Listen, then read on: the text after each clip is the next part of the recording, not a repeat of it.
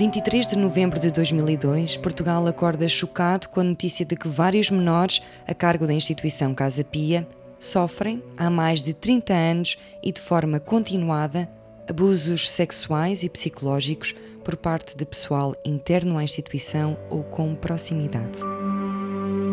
Há 20 anos rebentou o escândalo da Casa Pia. Bem-vindos ao Dominó, um podcast Time Crime, criado e apresentado por mim, Rita Camarneiro. Estávamos em 2002, um ano depois do atentado às Torres Gêmeas. O medo do terrorismo e a ameaça de uma guerra no Médio Oriente eram uma constante, algo que vem mesmo a acontecer um ano depois com a guerra do Iraque. Na música, a Avril Lavigne lançava o famoso single Complicated e em Portugal fazia sucesso o canto gregoriano, que, que não percebo como. Provavelmente foi o único ano em que o canto gregoriano teve sucesso e foi em Portugal, e foi em 2002. Não estava nada à espera disto. Mas também o tema Irras del Tomate de las Ketchup, que eu não vou cantar, recuso-me, porque fica na cabeça até 2025. É também em 2002 que se dá o maior desastre ambiental na Europa com o naufrágio do petroleiro Prestige. Partiu-se em dois e acabou por se afundar perto do Cabo da Finisterra, na Corunha. Cerca de 3 mil quilómetros das costas espanhola, portuguesa e francesa ficaram poluídas. Imaginem, tudo cheio de cru, tudo negro. Pá, é por isso que eu dei aquelas gomas uh, pretas que se, uh, parece que estou a comer uh, diretamente um, um naufrágio. É também no outono desse mesmo ano que Felícia Cabrita recebe uma chamada de um ex-aluno da Casa Pia. Ao telefone, a jornalista ouve do outro lado: Nunca falei disto a ninguém, nem à minha mulher. Pedro Namora confessa-lhe que existe há anos pedofilia e abuso sexual de menores no seio da instituição Casa Pia. Fala do caso do Joel, que foi abusado e denunciado recentemente pela sua mãe, e ele próprio, Pedro Namora, havia sido assediado. Pedro testemunhava há anos o comportamento predador dos abusadores, que, apesar de já terem sido denunciados aos dirigentes da instituição, onde se incluem pessoas do governo e à polícia, estes predadores continuavam impunes e próximos à instituição. É Felícia Cabrita quem expõe publicamente o caso a 23 de novembro de 2002, depois de ter estado mais de um mês a investigar, confirmou a queixa de abuso sexual junto da mãe do Joel, realizou entrevistas a alunos, ex-alunos e funcionários e rapidamente percebeu que estava a puxar um fio de um novelo muito complexo. Todas as histórias de várias gerações de jovens abusados tinham alguém em comum. Carlos Silvino, mais conhecido como Bibi, contava já com várias queixas de abuso e tinha sido afastado recentemente do seu cargo da Casa Pia, mas continuava muito próximo dos jovens. Uma das pessoas cruciais para a validação dos factos e das denúncias foi o professor mestre de relojoaria da Casa Pia, Américo Henriques, que todos tinham em grande estima e que desde 1975 denunciava aos dirigentes, à PJ, os abusos sexuais a alunos da Casa Pia. E reparem, até 2002 nada tinha sido feito concretamente. Vamos então começar pelas primeiras denúncias. A primeira queixa foi do mestre Américo em 1975 e depois em 1981 contra especificamente Carlos Silvino. E é na sequência desta investigação nos anos 80 que chegam até Jorge Rito, embaixador português, onde são encontradas em sua casa duas crianças que estavam desaparecidas da instituição há duas semanas. A educadora que as encontrou testemunhou e disse que foi um outro aluno quem lhe contou que os jovens estavam em casa de um tio rico que lhes dava dinheiro. E a educadora deslocou-se então à casa indicada, à morada indicada pelo rapaz, acompanhada de um outro educador e também de um polícia. Tocaram muito à campainha, gritaram. O porteiro uh, primeiro fez desentendido, fez que não ouviu e depois percebeu: não, tenho que tratar disto, senão. Lá, lá lhes abriu a porta da casa do embaixador. Mal entrou, a professora viu os dois menores deitados num sofá, um para cada lado a dormir ou fingindo estarem a dormir. Recordou que o menor que os conduziu até ao apartamento queria entrar para ir buscar umas fotos, mas a professora não permitiu. Ao descer no elevador, encontraram um vizinho, muito zangado, que terá dito que o prédio era um corrupio, com entradas e saídas de jovens e adultos para a casa de Jorge Rito e que não havia descanso. A professora, que os encontrou, acrescenta também que enquanto regressavam de carro até ao colégio, com os miúdos a brincar no banco de trás, o rapaz que queria ir buscar as fotos em casa do Jorge Rito disse: Ainda bem que a dona Isabel não viu as fotos, ainda desmaiava. A professora diz nunca ter desconfiado que era abuso sexual, pensava que eram drogas ou roubos. Como é que é possível? Não sei. Porquê é que haveria de ser um roubo ou drogas em casa de Jorge Rito? Foi aberto o inquérito crime nos anos 80 por causa desta fuga destes alunos, onde Jorge Rito era referido como frequentador dos Jardins de Belém e era costume levar menores para sua casa em Cascais, onde eram abusados sexualmente e ao mesmo tempo fotografados e filmados. Alguns alunos afirmam também encontrarem nestas festas, orgias, pessoas estrangeiras e também o conhecido apresentador de televisão Carlos Cruz. Os autos acabam arquivados. E quando em 2002 começam a investigação mais a sério dos abusos sexuais da Casa Pia, há uma série de nomes que fica de fora. Os crimes dos anos 80 não podem ser investigados devido aos prazos legais. Tinham um limite de 10 anos. Só no ano passado é que foi discutido em Assembleia um alargamento do prazo de prescrição de crimes de abuso sexual. O crime de abuso sexual contra crianças prescreve 5 anos depois da vítima completar os 18, ou seja, quando a vítima chega aos 23. Um prazo tão curto não faz qualquer sentido em crimes desta natureza, porque a maior parte das crianças demora algum tempo até ter noção do que lhes aconteceu. A vergonha, o pudor e a culpa faz com que muitas vezes são em adultos é que percebem o que lhes aconteceu e quando decidem finalmente denunciar, a lei diz-lhes que é tarde demais. Sem querer ser maçuda, mas acho que vale a pena referir que foi discutido em Assembleia em 2021 o alargamento do prazo para que as vítimas possam fazer denúncia até aos 50 anos. Este projeto de lei foi aprovado. Também outro projeto de lei que propõe que a vítima possa fazer a denúncia até completar 40 anos, quando a data do crime tiver menos de 14. Reparem, foi aprovado em Parlamento em 2021, mas ainda não está na lei, digamos assim. Não é oficial. Tem de ir à Presidência da República e só depois é que o Presidente, eh, na Presidência da República, é que aprovam ou vetam este, estes projetos de lei para serem postos em prática. Só que por alguma razão isto ainda não é um assunto prioritário. Isto é eutanásia 3, 15 dias, como os canalizadores. Três quesias é veto ou não? Agora aqui, Casa Pia abrange vários colégios e funciona sob a tutela do Estado. A grande maioria são crianças e jovens oriundos de famílias disfuncionais ou com graves problemas eh, de subsistência, apresentam carências afetivas muito notórias e ausência de referências parentais sólidas e seguras. Os alunos internos estão confinados à guarda da Casa Pia e o dia a dia decorre dentro das instalações. Quando a notícia rebenta em novembro de 2002, rapidamente existe finalmente uma ação contra os abusos e poucos dias depois é detido Carlos Silvino, conhecido como Pipi. Antigo funcionário da Casa Pia. Já tinha exercido várias funções, em janeiro de 2002 era motorista. Já havia também várias denúncias contra ele, entre elas o mestre Américo e a mãe do Joel. Como devem recordar, este caso foi muito longo, há muitas pessoas envolvidas, umas cumpriram penas, outras escaparam, uh, alguns, alguns sabemos o nome, outros não, enfim. Carlos Silvino foi entregue à Casa Pia ainda em bebê, cresceu lá, era tido como uma criança um pouco deficiente, foi abusado sexualmente por mais velhos e começou também ele a abusar ainda jovem. Consta que aos 17 anos ficou responsável por tomar conta de alguns alunos, era vigilante, e amarrou uma criança de 9 anos e abusou-a brutalmente, e assim é descrito. Levaram-na ao médico, comprovou o abuso, mas Bibi não foi expulso. Continuou a passar de função em função, era sabido que violava crianças e durante mais de 30 anos continuou na instituição. Contou com alguns processos disciplinares que o faziam afastar-se por algum tempo, mas logo regressava. Consta ainda que se gabava dos feitos, escrevia diários onde escrevia as atrocidades sexuais cometidas e dizia de barriga cheia que ninguém o apanhava, porque conhecia muita gente influente. E Bibi, de facto, era um trabalhador fiel para os seus superiores, conhecia muita gente influente porque cedo se envolveu numa rede de prostituição onde a moeda era o corpo de crianças que vendia a uma elite composta por altas figuras da sociedade. E é aqui que o caso ganha outros contornos.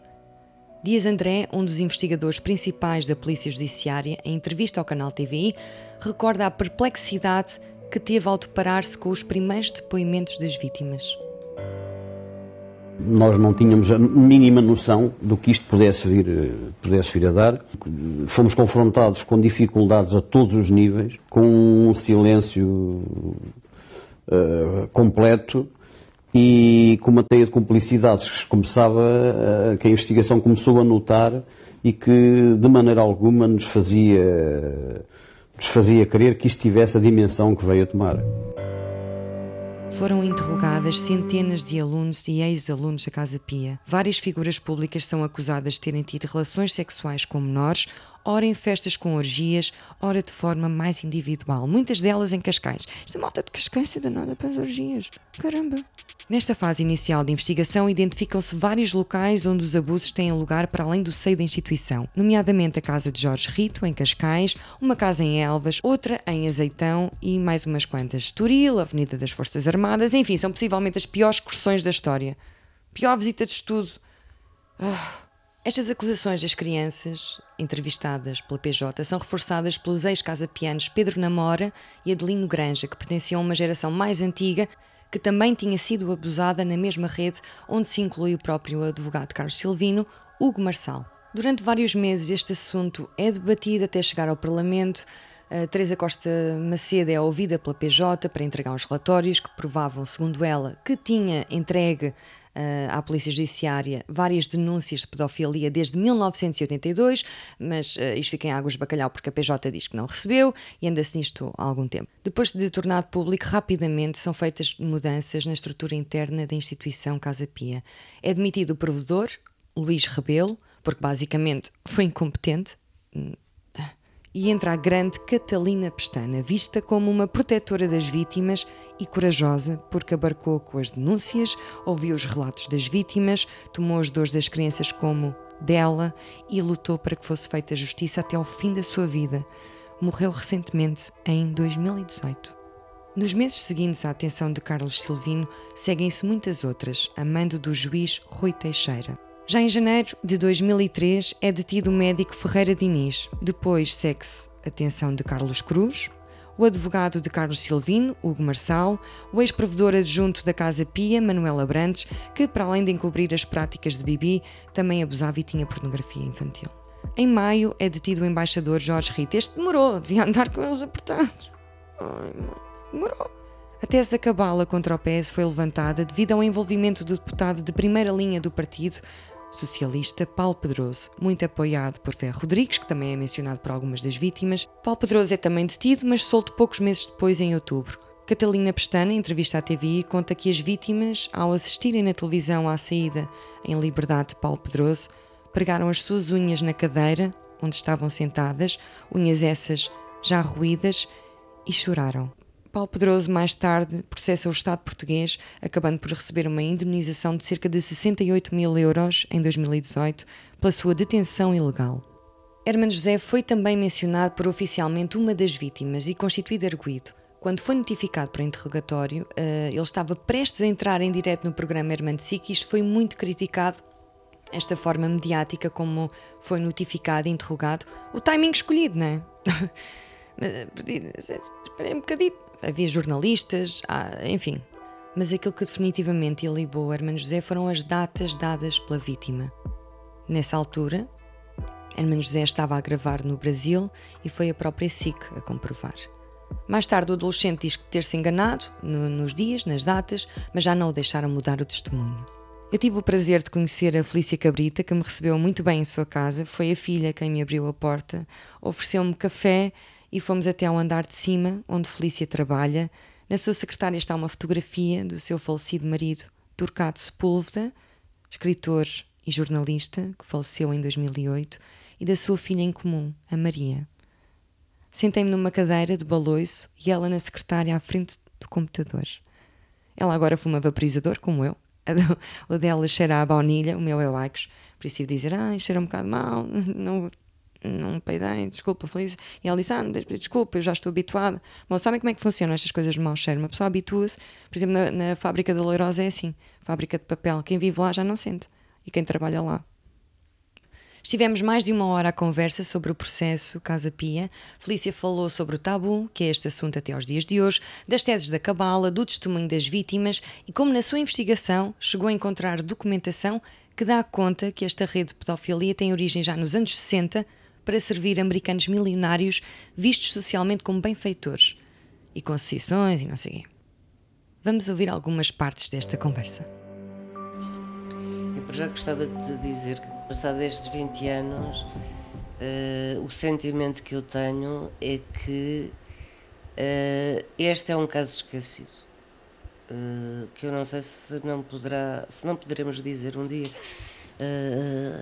Historicamente há, há, há, tabus em várias épocas.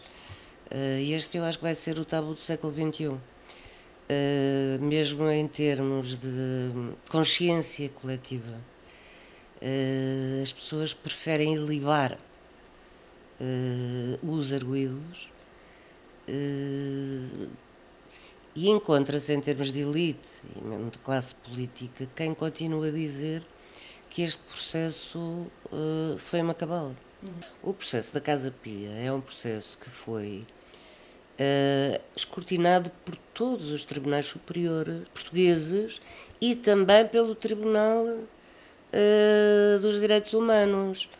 E quando o Tribunal dos Direitos Humanos vem dizer que a prova uh, é mais do que suficiente, aliás, eles, eles ficaram espantados e revertem isso na sua decisão, que eram espantados com a abundância da prova. Como é que, pergunto eu, depois disto tudo, ainda há quem diga que isto foi uma cabala? Montada contra o Cruz ou contra alguns políticos. Ninguém disse que era uma cabala montada, montada contra o Carlos Silvino. Há miúdos que foram comprados, eu digo que foram comprados porque eles uh, vieram a dizê-lo. Uh, vieram dizer que foram subornados. Uh, e vieram dar o dito por não dito e dizer que não, não tinham sido abusados uh, por eles. Entre eles era uma das pessoas era o Carlos Cruz. Uh, outros miúdos, ao verem, que já tinham ficado furiosos com a retratação do Carlos Silvino. Porque o Carlos Silvino também se retratou, às tantas uma vez dizer que não tinha abusado de ninguém e que era a polícia que punha uns pozinhos nos copos de água dele e que ele bebia aquilo ficava transtornado e confessava. Pronto, e confessava. O que irritou muito a defesa. A defesa dos arguídos não gostaram nada uh, desta brincadeira do Silvino, porque tinha que haver um culpado. Não é? Se agora tivessem todos inocentes, era uma chatice, porque aqueles miúdos, uh, vistos pelo Instituto de Medicina Legal, não havia nada a fazer, eles tinham sido abusados. Eu ainda tive um miúdo com quem marquei um encontro nas Amoreiras, uh, que eu sabia perfeitamente, e ele depois mais tarde veio a admitir no Ministério Público uh, que tinha sido abusado, pelo Carlos Silvino e que a mim me disse, mas foi só o Carlos Silvino, então e os outros? E eu perguntei-lhe quais são os outros. E ele virou-me costas e não quis falar. E protegia, defendia o Carlos Silvino. Aliás, tanto a resposta dele para o defender foi esta, mas foi só o Carlos Silvino. Em casos de abuso sexual, a voz das vítimas muitas vezes é a única prova existente. Por isso é também ela muito importante. A natureza íntima e sexual destes crimes faz com que tudo seja feito, na grande maioria das vezes, numa rede de grande segredo e silêncio. No caso da Casa Pia, havia de facto a prova de que os menores foram abusados, sendo que também, para averiguar a consistência e veracidade dos testemunhos, tudo foi visto ao pormenor, por exemplo, os detalhes de, das casas para onde iam, os carros, as marcas, lá está. Eu já percebi que isto das marcas dos carros é muito importante. Uh, por exemplo, o Ferreira Diniz era o médico do Ferrari. Estamos a falar possivelmente centenas uh, de vítimas, mais de mil os crimes uh, praticados, uh, alegadamente, e no entanto foram consideradas credíveis e fiáveis 29 jovens. Que em 2010 o mais novo tinha 13 anos e o mais velho 21. Quanto aos crimes, uns eram mais recentes, outros mais, uh, outros já tinham alguns anos. Colocou-se sempre em causa o testemunho das vítimas ao longo destes anos e ao longo do processo. Inclusive, o testemunho para memória futura, decretado pelo juiz Rui Teixeira, foi abruptamente interrompido pelos advogados dos arguídos quando começou o primeiro testemunho de um ex-aluno da Casa Pia, foi logo travado e o juiz Rui Teixeira foi afastado do caso. A defesa festejou e os alunos abusados, mais uma vez, foram silenciados e impedidos de falar. Este caso tornou-se muito mediático não só pela natureza do crime em si, dentro de uma instituição que deveria fazer o oposto, que era proteger os menores, mas também pelas figuras políticas envolvidas, claro. Figuras políticas e mediáticas. Ainda há quem acredite na inocência de muitos dos acusados e dos arguídos e de quem cumpriu pena, como nos lembra Felícia Cabrita. Carlos Cruz tinha sido o namoradinho de Portugal durante décadas. Era um homem bonito, o povo adorava, portanto, uh, mal surgiu o nome do Carlos Cruz. Tu eras muito nova na altura, não te lembras, mas as pessoas acampavam à porta dos tribunais a gritar a inocência do Carlos Cruz. Uh, e faziam-no como? Era uma questão de fé. Não conheciam a prova, portanto, é uma questão de fé. Uh, mas o problema não fica aqui, não fica no povo. Nós temos uh, jornalistas e comentadores que continuam a dizer que ele é inocente e que foi uma cabala. Uhum. Apesar desta abundância de provas que é o próprio Tribunal uh, dos Direitos Humanos que vem confirmar, uh, há pessoas que. as classes são o que são em todo o lado do mundo, protegem-se. portanto, quando hoje se fala de cabala e que os miúdos montaram uma cabala, provavelmente está-se a, falar de dois em um. É como aos shampoos, porque em 80 já era uma cabala, depois continua a ser uma cabala. Aliás, o Carlos Cruz veio chorar publicamente numa estação de televisão quando uh, se soube deste processo de, de, de, na década de 80 e que já o incriminava. Um, e, portanto, aí passa-se a investigar uh, uma rede uh, de pessoas e arranja-se muita prova, uh, quer documental, aqui estamos a falar, não é só testemunhos, apesar de eu achar que num caso de, de pedofilia, de abuso sexual, a voz da vítima, a voz da vítima não pode ser esquecida, uhum. não é? mas havia outro tipo de provas. O julgamento começou em novembro de 2004 e acabou com sete arguídos, Carlos Silvino, Carlos Cruz, Manuela Brandes, Jorge Rito, Ferreira Diniz, Hugo Marçal e Gertrudes Nunes. A Gertrudes por lenocídio, incentivo fomento da, da prostituição. Era a dona da casa de Elvas, onde se dava esta prática da prostituição de menores, e consta que era ela quem recebia as crianças e adolescentes em casa. Lhes abria a porta. Bom dia, boa tarde. Oh, Gertrudes, não, não, não sou. Ah, ah. Foi o julgamento mais longo da história da justiça portuguesa. Durou cerca de 5 anos e 8 meses. Teve 461 audiências, 980 testemunhas e mais de 70 mil documentos. A leitura do acórdão, lembro-me, foi algo muito marcante e foi a 3 de setembro de 2010, oito anos depois de rebentar o escândalo. Carlos Silvino foi condenado a 18 anos de prisão, que baixaram para 15 eh, depois. Foi pronunciado por mais de 600 crimes sexuais e o Ministério Público deu como provados 167, na maioria abuso sexual. Saíam em liberdade condicional a 17 de julho de 2022. Este ano. Carlos Cruz foi condenado a sete anos de prisão, foi pronunciado por seis crimes de abuso sexual e dado como provadas duas situações de abuso sexual sobre menores ocorridos na casa da Avenida das Forças Armadas, em Lisboa, e pelo menos uma numa casa em Elvas. Saiu em liberdade em 2016. Manuela Brantes foi condenada a cinco anos e nove meses de prisão efetiva por dois crimes de abuso sexual de menores pronunciado inicialmente por 51 crimes, incluindo 48 de abuso sexual e 2 de lenocínio, mas o Ministério Público deu como provados 16 crimes de abuso. Foi solto em 2017. Jorge Rito, que foi condenado a 6 anos e 8 meses de prisão, foi pronunciado por 11 crimes, 9 de abuso sexual e 2 de lenocínio, mas considerado como provados 8 crimes de abuso. Foi libertado em 2014 devido a doença grave. O advogado Hugo Marçal foi sentenciado a seis anos e dois meses de prisão, considerado culpado de ter providenciado a casa em Elvas, pedido à arguida Gertrudes Nunes. Estava pronunciado por 23 crimes, 19 de lenocínio e 4 de abuso sexual.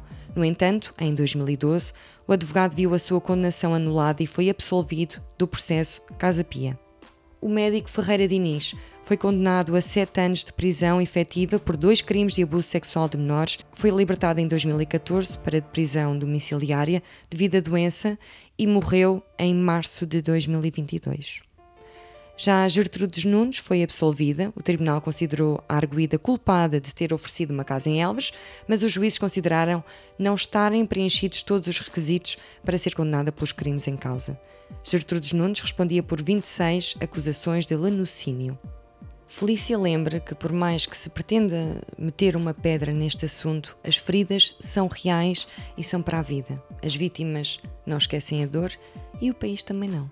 Porque as pessoas que querem esquecer estes casos, o caso Casa Pia, também não lhes dá jeito ter este amargo de boca e estar a falar de coisas que vêm eh, demonstrar o sofrimento que foi o daquelas crianças e como isto é difícil. Uh, há quem diga que a dor uh, vai atenuando com o tempo. O Pavese dizia: Mas porquê? Se nós com os anos sofremos muito mais. Uhum. Ainda mais não havendo uma resolução. De onde é que vem esta sabedoria? Quem é que acredita que um miúdo destes começou a ser abusado aos 7, 6 anos, etc., que foi metido em esquemas completamente perversos. Alguém acredita que eles se esqueçam? Eu lembro uma vez numa festa uh, de Natal da minha filha, uh, eu não tinha onde estacionar o carro, estou aflita e havia um, um stand de automóveis uh, e eu saio do carro, estaciono e digo, olha, peço imensa desculpa, eu estou assim, estou atrasada. O senhor olha para mim, uh, fica entupido, com os olhos vermelhos, e disse: Sabe, uh, a senhora ajudou-me muito na minha vida. Eu, durante 40 anos ou 30 anos, não sei, uh, guardei comigo uma grande dor. Foi depois do seu trabalho da Casa Pia que eu, pela primeira vez, partilhei isto com a minha família. E chorou. Eu não lhe fiz uma única pergunta, como é óbvio. Agradeci e fui-me embora. Quando voltei, já ele não estava lá. Ou seja, a leitura que eu faço foi: não suportou. Estava outro senhor e o meu carro ali estava guardado à frente do stand de automóveis. Portanto, esta dor não passa. Queria agradecer à jornalista Felícia Cabrita, que é um exemplo de mulher. Isto assim, já em jeito de desabafo, não só pelo trabalho, pela coragem que teve a divulgar este caso. E, e obrigada por ter aceitado o meu convite e de me ter recebido em sua casa. Queria agradecer a todos que têm acompanhado o Dominó, que já está disponível também no YouTube. Obrigada. Este foi o Dominó, um podcast da MC Crime. Eu sou a Rita Camarneiro.